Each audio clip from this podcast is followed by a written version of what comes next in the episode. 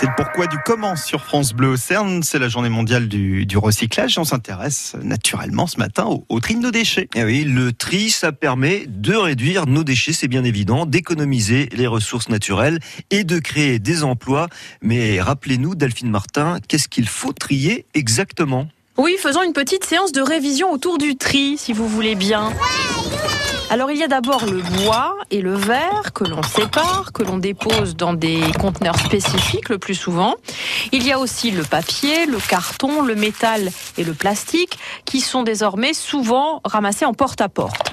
Alors c'est vrai que parfois on est un peu perdu, notamment pour le plastique, avec les traditionnelles questions. Et ça, je le jette où euh, Ça va dans la poubelle jaune ou dans la poubelle noire, ça? Je ne sais pas, je ne sais plus, je suis perdu. Pour faire simple, sachez que dans presque tout le département de Lyon, tous les emballages plastiques vont dans les poubelles de tri.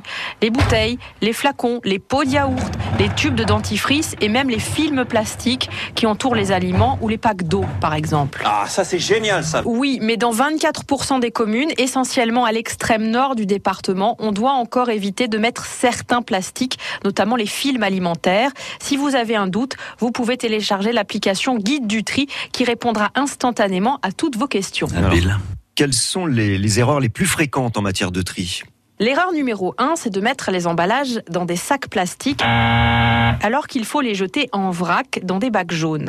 Vous avez commis une petite erreur. Mais oui, si vous les mettez dans des sacs, cela engendre un travail supplémentaire dans les centres de tri. Les emballages risquent donc de ne pas être recyclés. Dans le même esprit, il faut éviter d'imbriquer les emballages les uns dans les autres. Ne mettez pas la bouteille de lait dans le paquet de céréales, par exemple. Ne fais pas ça. Là encore, les déchets risquent de ne pas être recyclés. C'est con.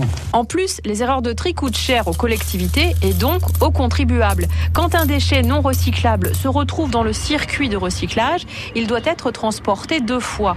Une fois jusqu'au centre de tri et puis à nouveau jusqu'au centre d'enfouissement ou d'incinération. Et est-ce que les déchets triés sont vraiment recyclés? Oui, malgré les rumeurs persistantes, on entend dire régulièrement que ce n'est pas à trier, que tout ça finit dans la même poubelle. Pas du tout.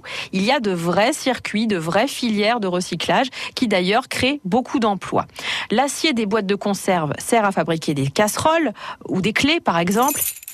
L'aluminium des canettes sert à faire des fers à repasser, les bouteilles en plastique, des pulls en laine polaire, les flacons de shampoing, des bacs à fleurs.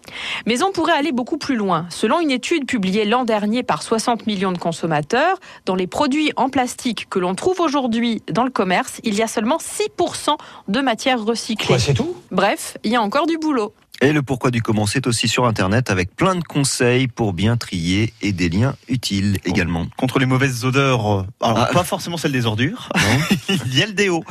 Mais qui a inventé le déo? On va vous raconter tout ça dans un instant. Capucine Frey arrive, on n'arrête pas le progrès. France Bleu.